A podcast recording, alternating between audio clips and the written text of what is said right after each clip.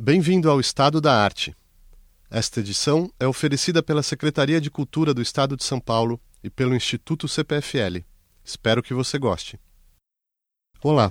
Pouco antes da Primeira Grande Guerra, um jovem alemão perdido numa nevasca a ponto de morrer congelado esvaía-se em delírios quando se percebeu acolhido numa comunidade idílica, até notar atrás de si um templo e dentro dele duas megeras seminuas devorando um bebê vivo.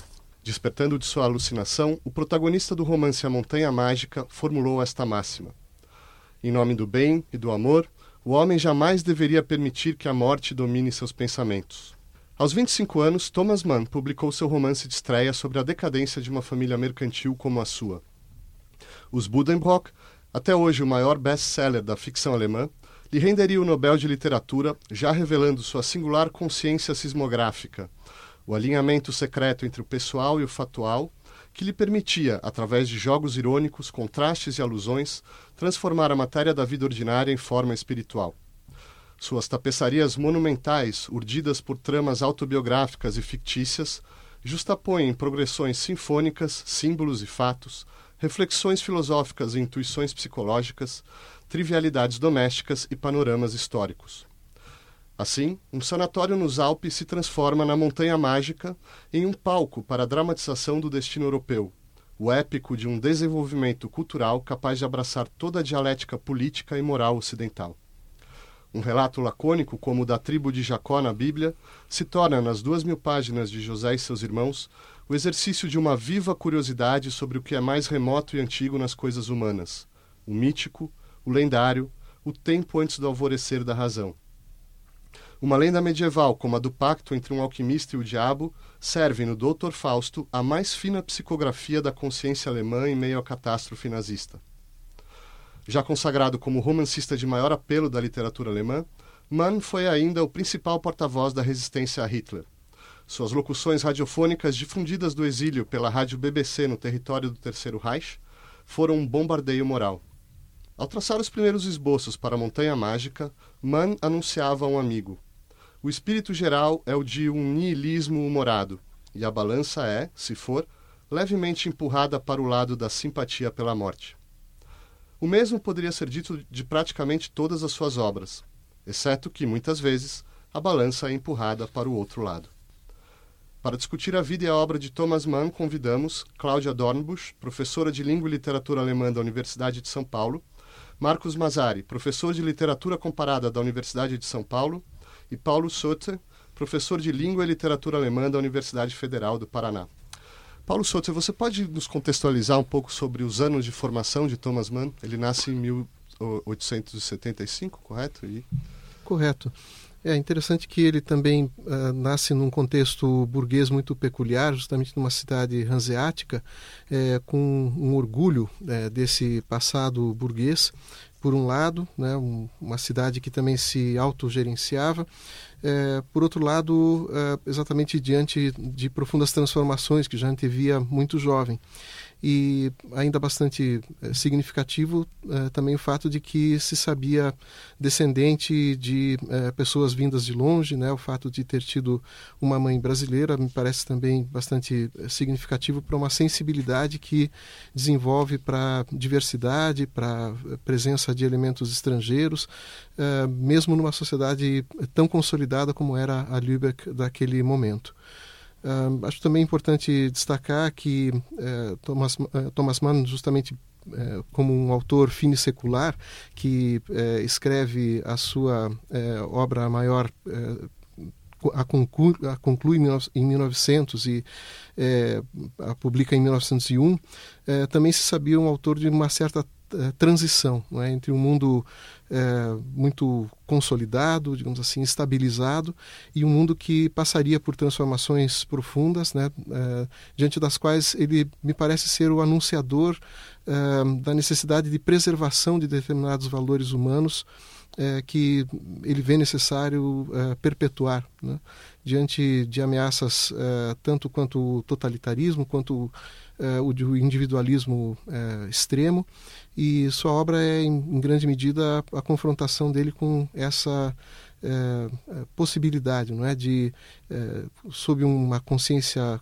constantemente irônica, é, mas autorizada pela sofisticação intelectual que a sua é, origem lhe proporcionava, é, refletir sobre essas transformações e a possibilidade de preservação de uma tradição é, cultural é, burguesa, afinal de contas. Né? Essa obra maior que você citou, uh, Os Budenbrock, a gente vai entrar em um instante, mas antes, Cláudia, você pode falar um pouco das fontes uh, artísticas e literárias de que fontes esse o jovem man está se nutrindo para depois construir a sua obra?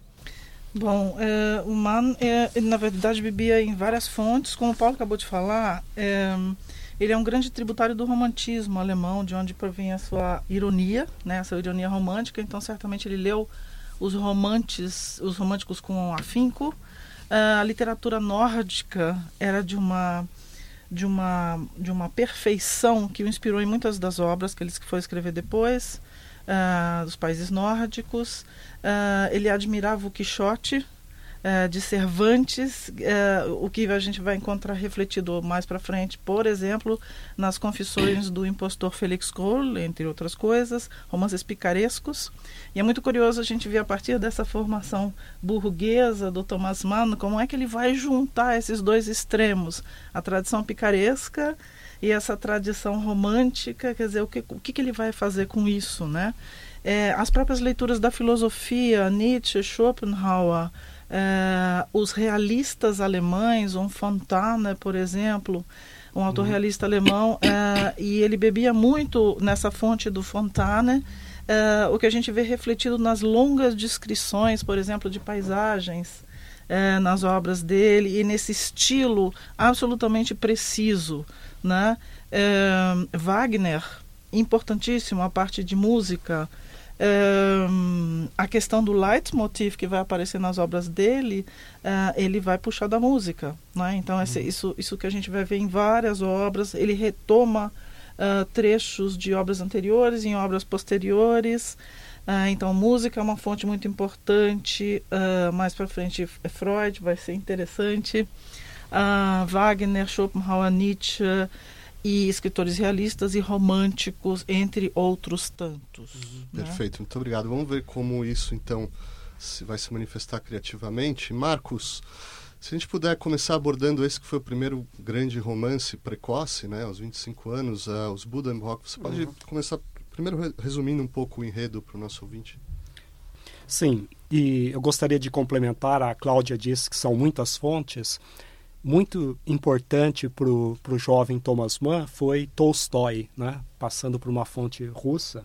Uhum. Então, é, o, o, o Buddenbrooks é, é, muito tributário de, de Tolstói, de, primeiramente de Guerra e Paz, as várias gerações, e o, o Buddenbrooks, ele estabelece um arco temporal de aproximadamente 40 anos, de 1837 a 1877, e, e pinta um, um amplo painel da sociedade anseática de Lübeck, mas é, bastante é, inspirado esse painel na história da própria família, na decadência da própria família. São praticamente quatro gerações que, que entram mesmo que parcialmente no, no romance, termina então com, é, é, com a morte do, do menino Hanno Buddenbrock, que é, é um temperamento, um temperamento é, artístico, ele não tem vocação nenhuma para a carreira burguesa, ao mesmo tempo que Thomas Mann, é, nas centenas de páginas, vai descrevendo a, é, a decadência da família Buddenbrock, ele vai descrevendo a ascensão da moderna burguesia é, é, comercial, a burguesia é, mais competente, né, que é a família Hagenström, que vai ascendendo. E, e é muito impressionante o, o, o, o, destino do menino Hanno, com o qual se sela o fim da, da, da dessa venerável casa burguesa dos uh, Buddenbrock é, é, e, e, e, o papel, o amplo espaço que o Thomas Mann é, abre no último capítulo do, do, do, romance, desse romance, uma obra de gênio, né? Um, é, mal tinha chegado aos 25 anos, publica essa obra-prima, como você falou, Marcelo, até hoje um grande best-seller na, na Alemanha, e, é, e ele não resiste à prova de fogo da escola. Thomas Mann detestava a escola quando adolescente também, achava muito, enfim, o tédio, né? E o, o menino também não suporta uh, a prova de fogo e, na, e, é quase um suicídio. Ele se deixa levar voluntariamente pelo tifo. A, a doença sempre desempenha um papel muito importante na obra de Thomas Mann, seja o tifo, depois a tuberculose, depois que no, no, na morte em Veneza, né, também. Uhum. Exato. E, o tema da doença. A sífilis, né, no Dr. Sim. Fausto. Não, e só, só complementando uh, a, as colocações da, da Cláudia, a importância de Tolstói para Thomas Mann. No início, ele escreveu vários textos sobre Tolstói. Tolstói e Goethe, para eles, encarnam, assim, vamos dizer assim, a saúde. E, mas ele lia muito também Dostoiévski. Curiosamente, ele não escreveu sobre Dostoiévski até os anos 40. É quando ele começa a escrever sobre Dostoiévski. E Dostoiévski, se primeiro havia essa dupla uh, Goethe-Tolstói, agora é Dostoiévski-Nietzsche. É a doença. Uhum. Né? A doença, a epilepsia, a sífilis, a loucura de Nietzsche. Tudo isso vai entrar no Dr. Fausto. Mas o início, o Buddenbrooks, sofre mais a influência de Tolstói e de é, Guerra e Paz e Ana Karenina. É, o tema da decadência e da doença, isso vai, vai percorrer a obra inteira, a gente vai ver. No caso dos Buddenbrooks, o declínio já está didaticamente no título, né? o declínio de uma família. Então, vocês podem falar um pouco sobre o tipo de expediente literário que ele usa para exprimir essa decadência? Qual, qual, é a forma? Porque ele é certamente conhece muito bem a tradição naturalista e a tradição realista do romance, mas vai é, algo de novo também sendo desenvolvido. Aí eu queria um pouco se a gente puder falar das técnicas narrativas do Thomas Mann já nos Buddenbrooks. Já pegando o gancho do, do Hanno, da morte do Hanno, é muito curioso, porque em momento algum do texto, né, nos Buddenbrooks, ele fala da morte do Hanno. Uhum. Então o que ele faz nesse capítulo em que se anuncia a morte dele, é, ele faz uma descrição da evolução do tifo, da doença. Uhum. No primeiro dia acontece isso. isso. no segundo dia acontece isso, no terceiro dia.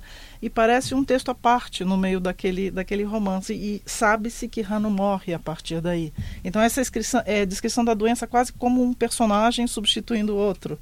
Então, é, é um recurso estilístico fantástico uh, uh, que o Mano usa nos, nos Buddenbrook, uh, geralmente é, é, especificamente é, é para narrar da morte de um personagem, por exemplo. Talvez vocês possam falar de outros exemplos. Pensando aqui especificamente nessa. É, uhum. Eu pensei agora no Hano só por causa do gancho, né? Paulo. Uhum. Bem, eu acho que essa questão da, da decadência também tem uma é, dimensão curiosa no Mano, porque Uh, no fundo, uh, o declínio e a decadência não são necessariamente algo negativo. Né? E essa sensibilização uh, das personagens ao longo das quatro gerações, de um burguês que não pensava em nada exceto no seu próprio trabalho, na eh, digamos assim, no cumprimento de tarefas postas, como no um, Johann Senior, né, o, o, representante da primeira geração, exatamente, até essa, essa morte, essa entrega quase à morte como uma espécie de ato consciente dessa figura sensível e com, essa, com esse pendor artístico, né, o menino Que não é, pode passar da, dessa idade tão tenra, né, dos seus 15 anos, é, tem uma conotação curiosa, porque justamente é um, uma uh, um aguçamento da reflexividade das personagens que é o produto dessa aparente decadência. Então, como em toda a poética do Thomas Mann, há uma ambivalência. Né? O Thomas Mann é o, é o, é o rei das ambivalências, digamos assim, na construção é, dos seus textos e é, daí me parecer também curioso, é, acho que como a Cláudia também manifestou através desse exemplo, uma descrição aparentemente neutra né, da, da doença e do desenrolar é, da aproximação à morte, no fundo revela uma profunda tensão, né? que é exatamente a da, é, do aguçamento e do, do, atingimento de um clímax, né? É, de um processo que, em princípio, seria negativo, mas que, para o leitor, acaba sendo também um processo de formação. Não? Formação para si enquanto leitor e de sensibilização é, diante da própria inexorabilidade da morte na vida e, portanto, também com uma dimensão pedagógica bastante é, interessante. Né? A gente é, também levando em conta o fato de que a obra do Thomas Mann, é, como representante de um humanismo possível, né, talvez para o século XX, é, se mostra é, também é, sensível é, em relação à necessidade de formação desse leitor, né? que numa sociedade já sem valores metafisicamente fundados, vamos dizer assim, também tem a constante necessidade de criar fundamentos para as opções que são feitas. Nisso tudo que vocês falaram até agora já transpareceu, mas eu acho que a gente poderia, eu gostaria que vocês comentassem um pouco mais sobre isso. Uma característica da composição da ficção de Thomas Mann, que é assimilar muito material autobiográfico, a família mesmo Buddenbrock é de Lubeck, e os próximos uh, trabalhos, as próximas novelas, por exemplo, a Antônio Koga, Morte em Veneza, são textos onde também vai aparecer essa, esse, esse caráter autobiográfico aliado à, à, fantasia artística extraordinária do Thomas Mann. Vocês puderem comentar um pouco sobre essa técnica, dizer, a importância desse tipo de trabalho na, na criação artística do Thomas Mann? Uhum. Talvez eu pudesse dizer sobre A Morte em Veneza, que é um texto bastante é, significativo do ponto de vista de que é, um escritor justamente é a figura central, um escritor que escreve exatamente os textos é, que são os projetos literários de Thomas Mann na época em que é, ele mesmo compunha o, o romance. É, no entanto, também uma figura que bem mais velha que Thomas Mann na época da escrita efetiva do texto procura projetar é, a imagem de Thomas Mann que o Thomas Mann gostaria é, é, para si mesmo, que é de um autor extremamente bem sucedido e recebido em grande escala, né? É, também numa é, sociedade em que a cultura de massa e, e a, a, massificação da cultura, digamos assim, era um elemento central. É, e por outro lado, mais uma vez, a, a essa projeção do, é, do sucesso artístico, literário, é, sobre a figura de Gustav von Aschenbach, mais uma vez aquele elemento que nós destacávamos agora há pouco, o fascínio é, pela doença, uma opção praticamente pela doença, a permanência em Veneza ocasionando. É, a contaminação pelo cólera e, a posterior, e o posterior falecimento da personagem, associado ao fascínio é, pela figura de um menino é, que é, é, o objeto da paixão desse homem maduro, né? É, trazendo, portanto, uma série de componentes é, biográficos, inclusive com uma, um grande grau de exposição do próprio Thomas Mann na sua ambivalência também sexual, de opções sexuais ou de composição né, da sua sexualidade. É, eu ainda queria é, complementar é uma outra questão. Se nós lermos todas as obras do Mann à luz dos diários que foram publicados recentemente, editados pelo Peter de Mendelssohn, é, é, são incríveis os, os, paralelos traçados entre as obras é, e muitas coisas é, desconhecidas às vezes. Eu li recentemente um estudioso que falava justamente que em todas as obras do Thomas Mann transparecia a rivalidade com o irmão Heinrich Mann.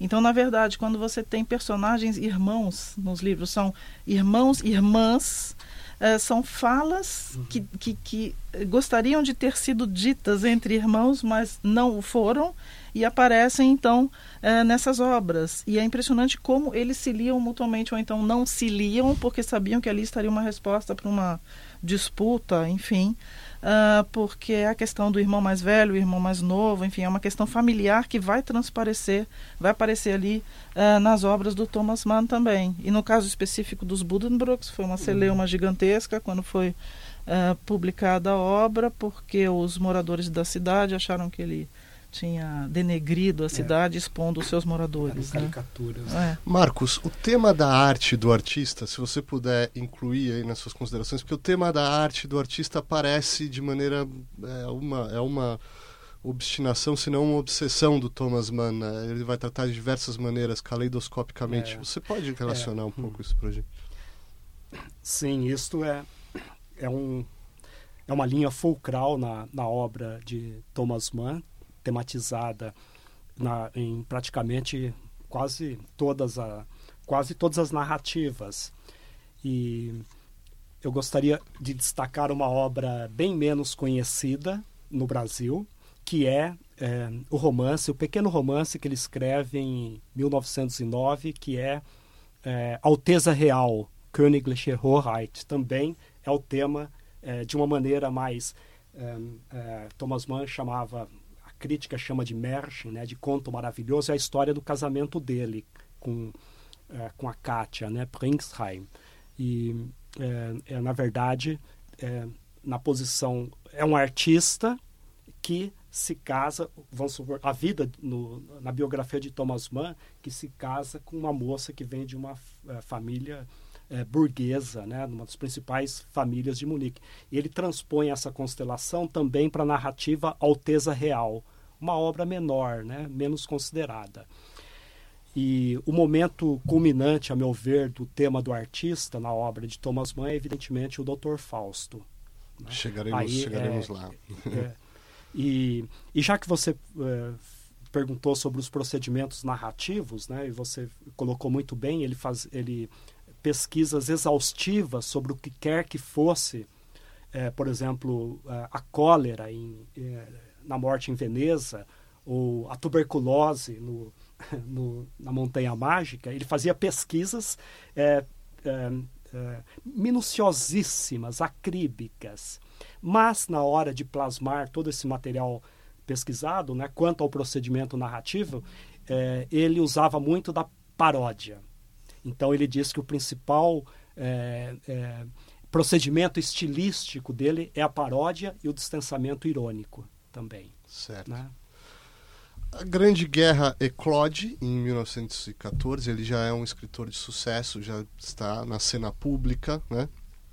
Uh, e aparentemente um conflito que talvez estivesse ali é, subentendido também vai eclodir um conflito com o irmão Heinrich, né? Uh, Cláudia, você comentou isso. Você pode explicar um pouco melhor para a gente qual é a natureza desse conflito ideológico, pelo que eu entendo? É um, não só ideológico, mas, é, enfim, também ideológico. É, dois irmãos escritores, Heinrich e Thomas Mann, um sempre vivendo à sombra do outro Uh, tiveram desavenças desde criança, uh, mais tarde por opções políticas, depois de Heinrich Mann se declarar uh, comunista, uma visão diametralmente oposta ao do Thomas Mann.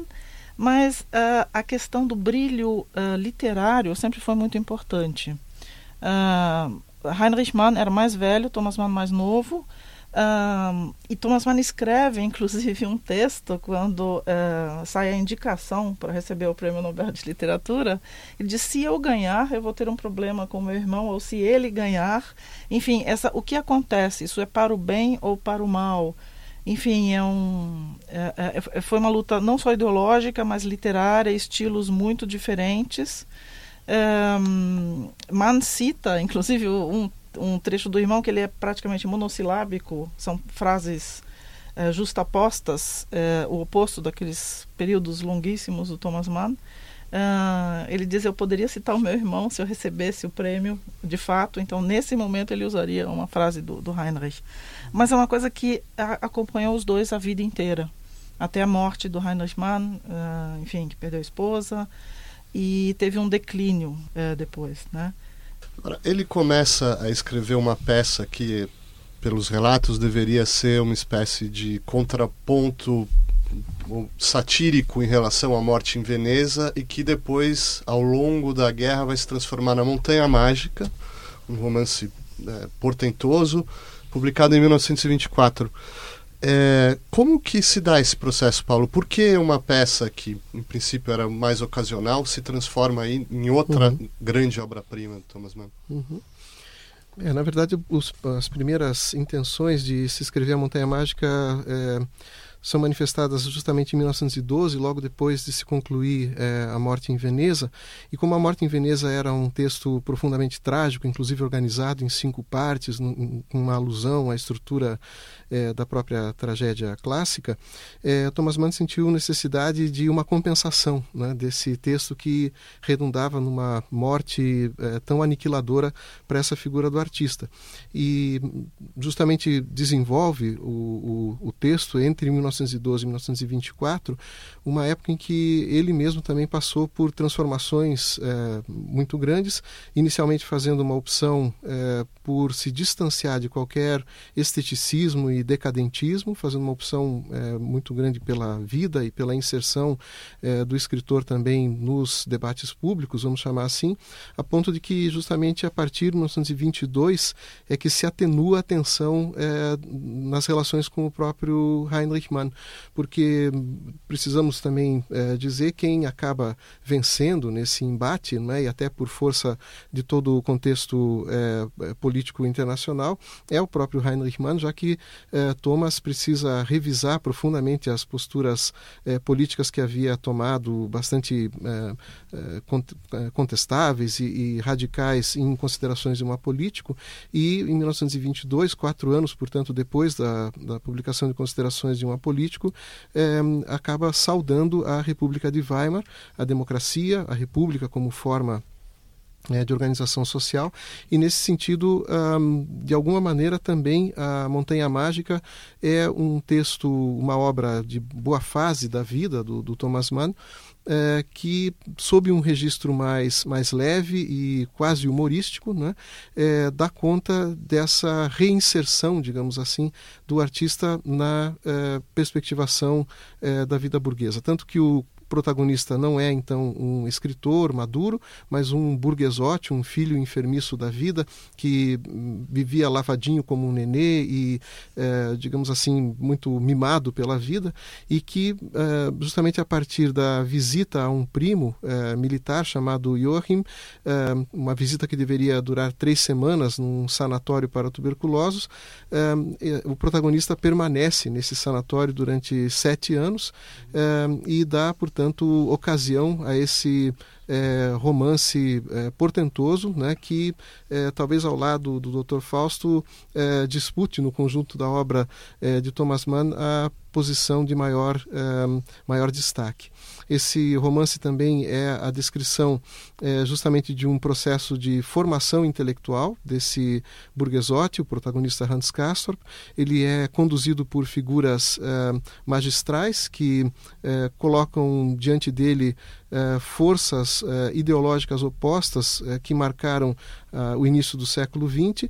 De um lado, por exemplo, Ludovico Settembrini como um italiano que representa toda a tradição da cultura humanista, de outro, caracteristicamente, um é, jesuíta teocrático, autoritário, é, um uh, inimigo da corporeidade e que tinha a sua origem judaica, é até muito curioso porque é uma espécie de uh, teólogo da, libertação quase que ao inverso, né, avant la lettre, e justamente um jesuíta que também remete de alguma maneira é, à tradição da presença jesuítica aqui, e diante de figuras tão opostas como Setembrini e Nafta, uh, e sobretudo sempre apaixonado por sua Cláudia Xoxá, o Hans Castorp passa por esse processo de uh, profunda formação até se confrontar com o advento da Primeira Guerra Mundial, quando eclode o trovão. Né? Exato. Marcos, é, o, o, Paulo falou de formação e o romance é de alguma maneira tributário à, à tradição do chamado romance de formação né, na Alemanha. Então,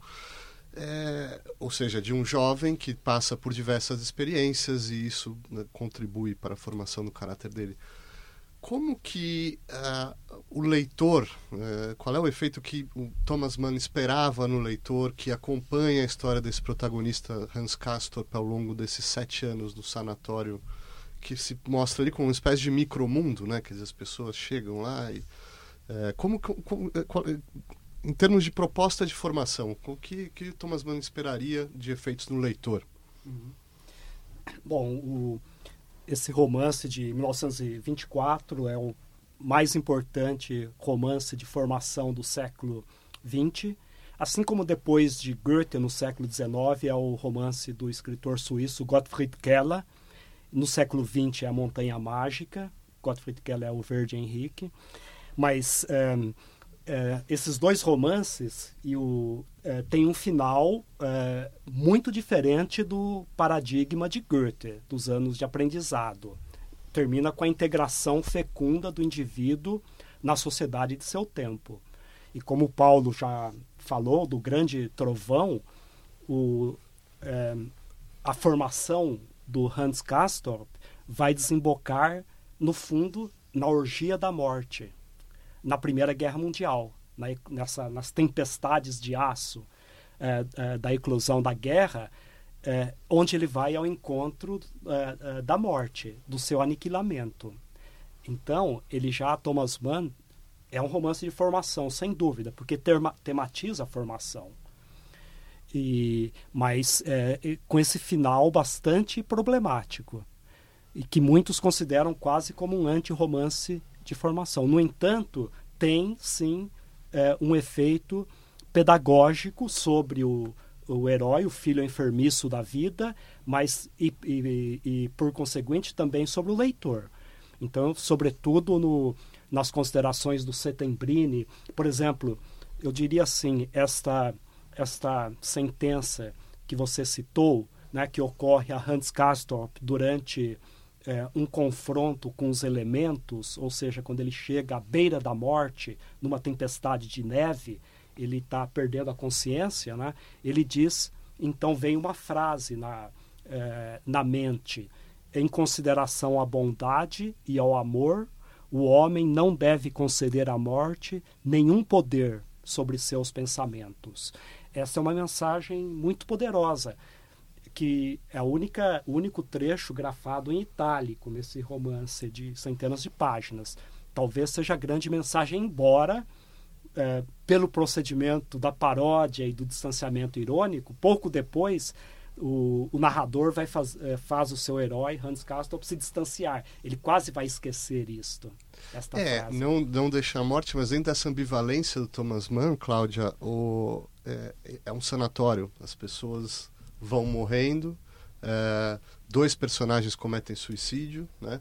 É, como que, de novo, o tema da, da morte e da decadência entra, em que chave ele entra nesse romance? Uh, nesse romance especificamente, quer dizer, eu, eu, pensei, enquanto o Marcos falava, esse, esse tema da morte é trabalhado de diversas formas em diversas, diversas obras. A Morte na Montanha Mágica, a Morte em Veneza, isso também tinha a ver com as leituras específicas filosóficas que ele fazia, mas a morte, na questão específica do sanatório, uh, é essa, essa junção de morte, doença essa, essa morte associada à doença também por esse viés, né? associado à sensibilidade artística ou não, né? Essa, esse carnaval dos doentes, por exemplo, no sanatório, é um capítulo fantástico da obra, quer dizer, esses moribundos. A noite de Valpurgis. A noite de Isso. Valpurgis, que remete a Goethe de novo. Então, esse carnaval dos moribundos é, uma, é, um, assim, é, um, é um must, é um capítulo que eu acho que merece várias leituras, né? E, e eu acho que essa morte também é associada à passagem do tempo, que é o tempo que é o personagem no, no, na Morte em Veneza, acaba sendo um personagem. Paulo mencionou os sete anos que o Simpson fica lá, que são números cabalísticos com os quais o Thomas Mann joga também. 17 anos na pedra do eleito, uhum. 7, 17, enfim. Sete capítulos. Sete capítulos, uhum, exatamente. É, é uma, é uma constante também nas obras dele, na estruturação. É, mas a morte, necessariamente por ser um sanatório de tuberculosos, também com um pé na realidade, porque a esposa dele se hospedou em Davos, num sanatório. É, nesse sentido, é, enfim, é, é, mais presente. Paulo? E diante dessa questão também da morte como um marcador temporal, né, afinal de contas, uma possibilidade de prospecção da duração da própria vida, também me parece fundamental no romance a questão eh, aí pedagógica e de associação entre forma artística e possibilidade pedagógica de formação, a, a clarividência que se suscita no leitor em relação à possibilidade da operacionalização formal do tempo de que ele mesmo dispõe, que é exatamente o percurso da sua vida. Né? Então, essa, uh, esse pendor pedagógico do romance, formulado lapidarmente nessa frase, né, nessa máxima ética que nós já mencionamos aqui duas vezes, tem muito a ver também com essa uh, questão de uma uh, possibilidade de conformação formal, conformação estética, digamos assim, da própria vida eh, numa uh, esperança de aproximação entre estética e ética, tanto na obra quanto nos efeitos que essa obra pudesse ter na sociedade. Agora, ele. A, a, a gente está acostumado até esse momento, a grande maioria das novelas e contos e romances se passam em ambientes burgueses, plenamente identificáveis pelo seu público.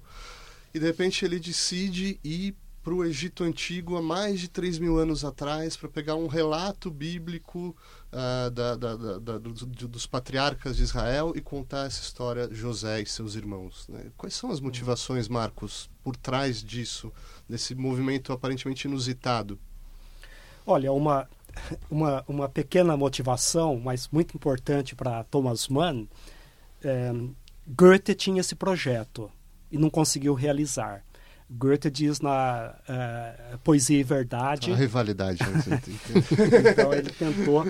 Quando Goethe tinha 11 anos, ele escreveu uma redação e nessa redação ele descreve 12 é, é, quadros é, ilustrativos da história de José, as várias etapas da história de José. Ele tinha esse projeto épico, né?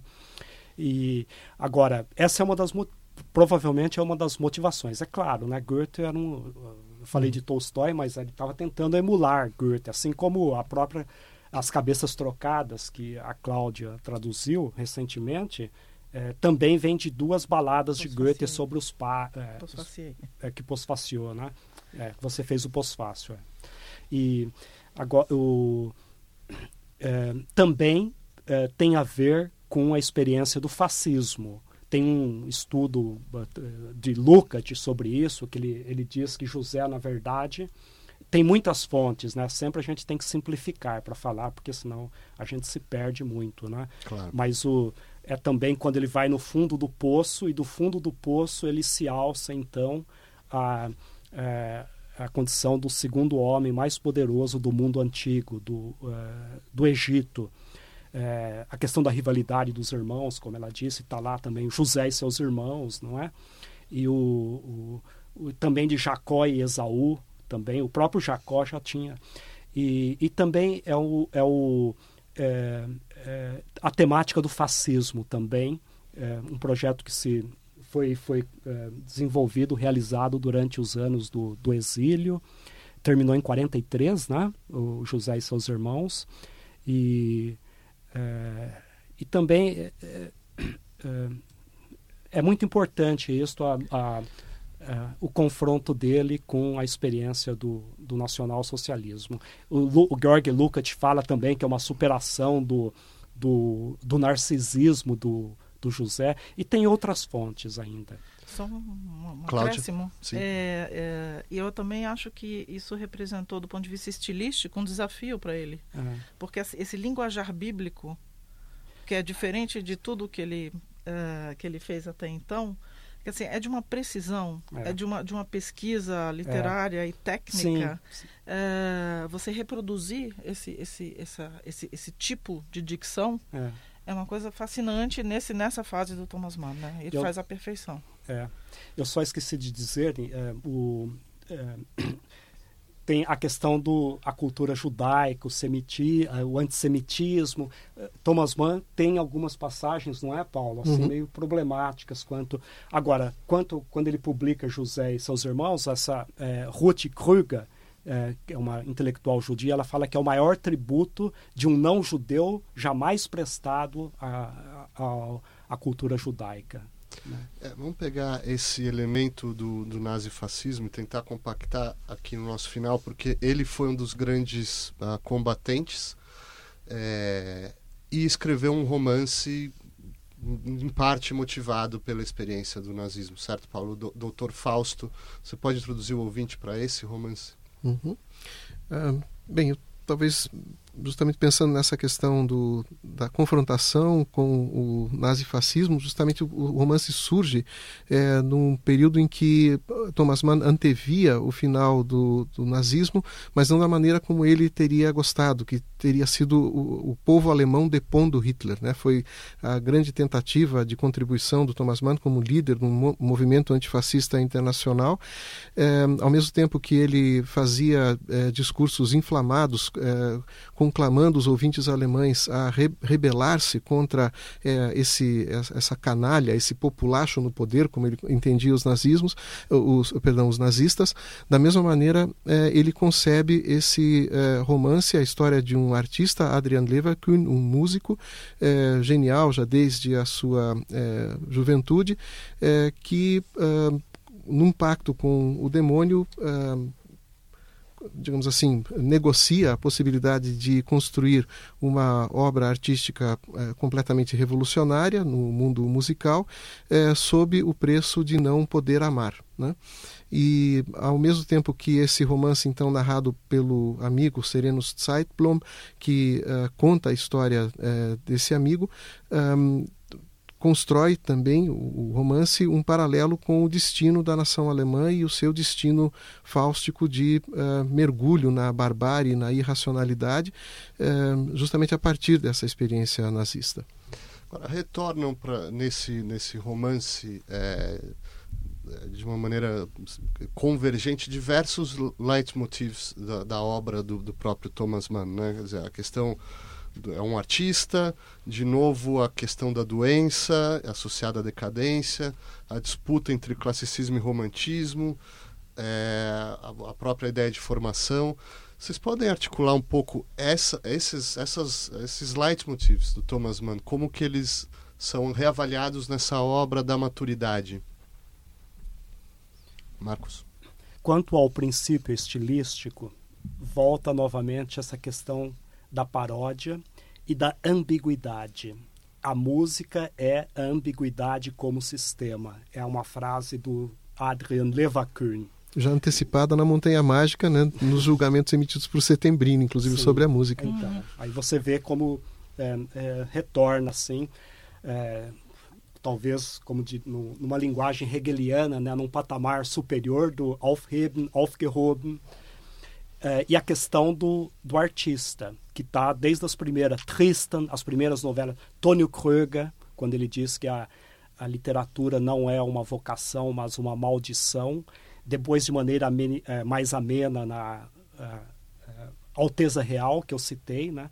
Alteza Real é a história de um, um, um reino falido, mas de um, é um aristocrata que de repente ele se casa com uma americana riquíssima, ou seja, a burguesa que traz pro pro, é, pro aristocrata que na verdade é o artista a fortuna e tem um final feliz.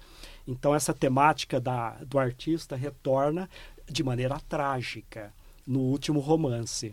Então a questão é um Künstlerroman. Roman, o Dr. Fausto uh, Thomas Mann diz que é o meu romance da dor, é o romance mais selvagem, é o romance da Alemanha, é um romance fáustico e é também, sobretudo, um Künstlerroman, é um romance da individualidade artística, mas que termina da maneira catastrófica, embora com, com uma pequena esperança, né? Essa esperança que esse, esse eh, na última obra dele esse sol é, o G em alemão, a, a notação musical, o G, que, né, que é a palavra inicial de graça em alemão, que é Gnade, como em português começa com G. Então, esse, é, essa nota de violino que fica soando na noite, nessa noite tenebrosa do, em que o Dr. Fausto, como o, ou seja, a Alemanha desce aos infernos. O personagem Cláudia Leferkuhn é em grande parte inspirado no Nietzsche. Tem fatos ali que dizem respeito à vida do Nietzsche. Ele contrai uma, uma doença, sífilis. isso faz parte, né? Uhum. Sífilis. Isso, em princípio, deveria estimular a criatividade dele.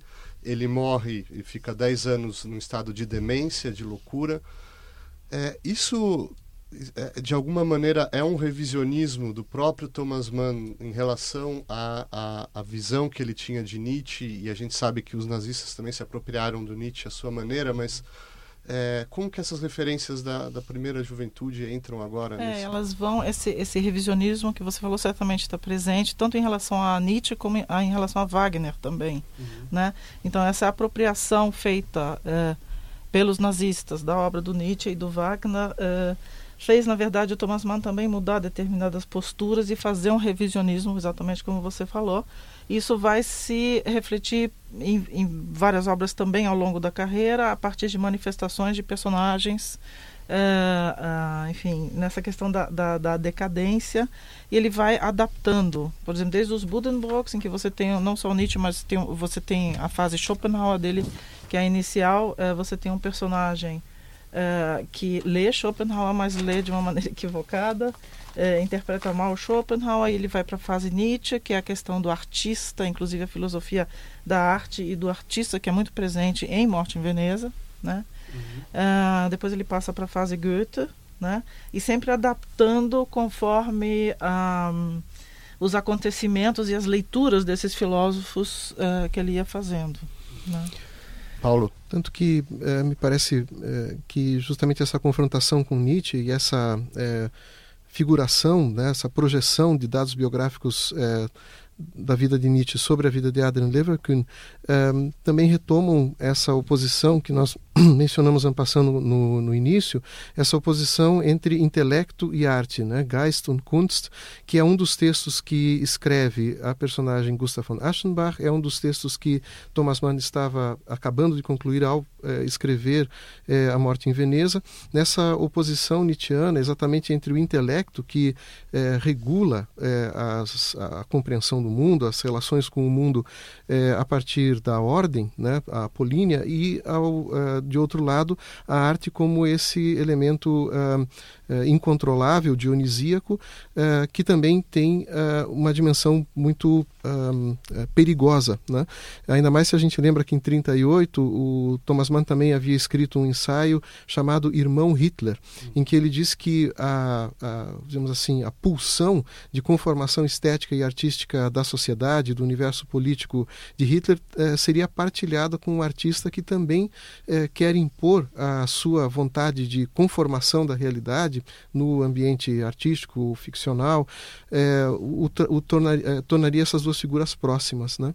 Então, mais uma vez, se reflete na figura de Adrian Deverkuhn essa ambivalência exatamente também do pensamento e da clareza de Nietzsche em relação a, ao papel da arte, que é exatamente o, o, perigo que nós temos, inclusive hoje, eu acho que bastante é, é, presente de uma espécie de manipulação é, da realidade é, com a destreza de um artista é, no mundo da política. Né? Então, essa produção inteligente de é, coisas estúpidas que marcou fortemente a ascensão do nazismo na, eh, na Alemanha e talvez eh, esteja sendo reeditado em vários contextos hoje, era vista por Thomas Mann como um perigo muito grande para a sociedade e ele reflete isso inclusive de maneira eh, autocrítica, né? policiando-se e no final da vida fazendo uma opção por uma espécie de socialismo humanista que seria uma moldura reguladora inclusive da presença do artista ao, ao menos na sociedade, naturalmente não no processo criativo, mas na difusão da sua obra. Podemos falar sobre, fazer uma rodada final, se vocês puderem falar sobre o legado de Thomas Mann, ou talvez a singularidade dele como artista, qual é a grande contribuição de Thomas Mann para, para a história da literatura, por que ler Thomas Mann hoje?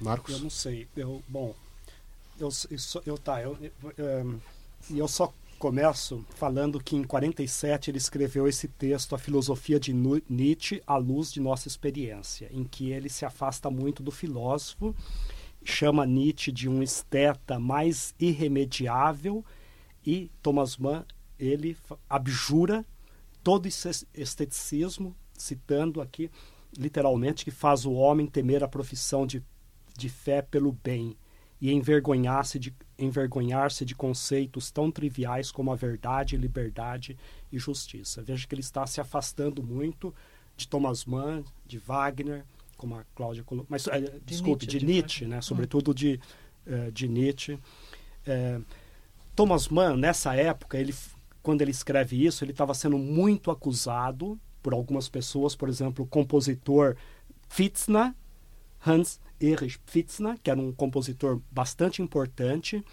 é, por tem outras pessoas, é, mas é, é, Walter Muschke, que era um, o principal crítico da Suíça, ele estava sendo acusado de, com a sua simpatia pela morte, ter contribuído para o clima espiritual que levou ao nacionalsocialismo.